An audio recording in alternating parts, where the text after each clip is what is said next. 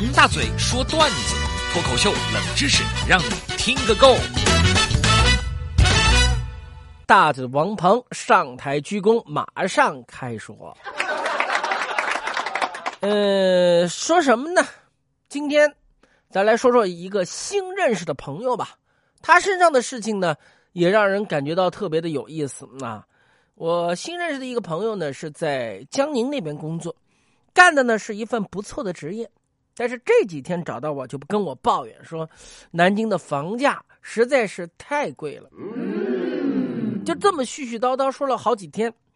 哎呀，我就很好奇，我说你既然觉得南京房价贵是吧？那你不停回老家工作不就结了吗？对不对？我那朋友告诉我，回回老家，我老家在上海。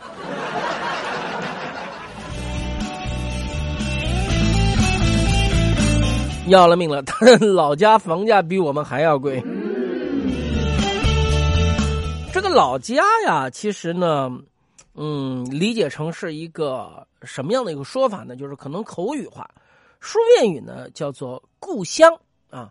老家其实就是父母长期居住的地方，呃，你可能从小在那里长大，现如今过年过节呢才能回去聚会。又或许，它仅仅是在你履历表当中填写的一个陌生的地理位置，也就是你的籍贯是哪里。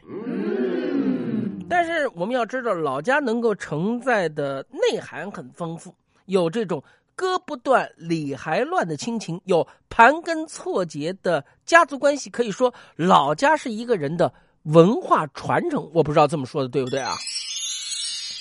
我有个朋友齐老板，他的老家在吉林长春。从上大学开始呢，他离开老家有十几年，快二十年了。有一次他回吉林办事儿，由于变化太大，他居然不认识路了，找了一辆出租车上车，说了地址。司机看他一眼，问：“你是外地来的吧？”咦，齐老板也不知道他想干什么，就故意憋着坏：“是啊，我是第一次来。”就在齐老板准备说第二句话的时候，司机又开口了：“哼，那个到了，十块钱。”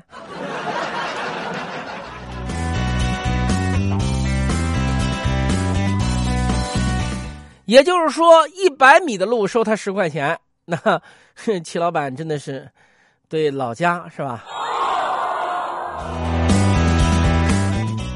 三皮，我的好朋友，听我说老家这个话题，也想起了他自己的老家。他说自己虽然很久没回老家了，但是说起老家也有说不完的话。关于老家的记忆，也是三皮儿时的这种记忆。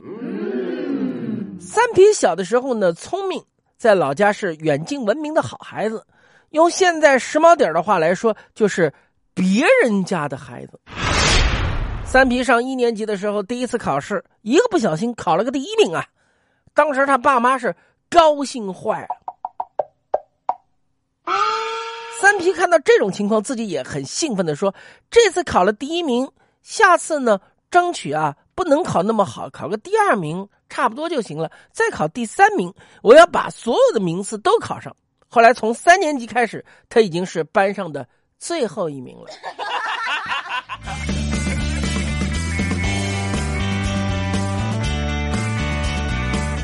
在这儿，我也要告诉大家，其实三皮在他们老家呢，绝对算是一个响当当的人物，十里八乡没有不认识三皮的人啊！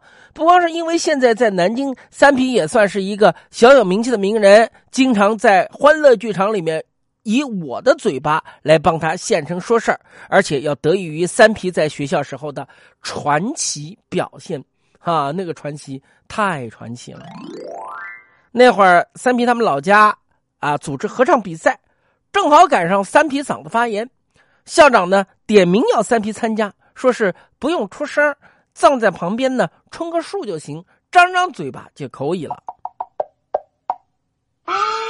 三皮感觉这样不行，于是积极治疗，又是吃药又是扎针，花了不少钱，用了不少办法，终于赶在比赛之前把嗓子治好了。哎呀，太及时了！咦，没想到三皮把这个情况跟校长一说，校长却面露难色，一脸尴尬的说：“你你你怎么偏偏赶在这时候把嗓子治好了，你你你张口唱的合唱里面跟公鸡叫一样，这多难听啊！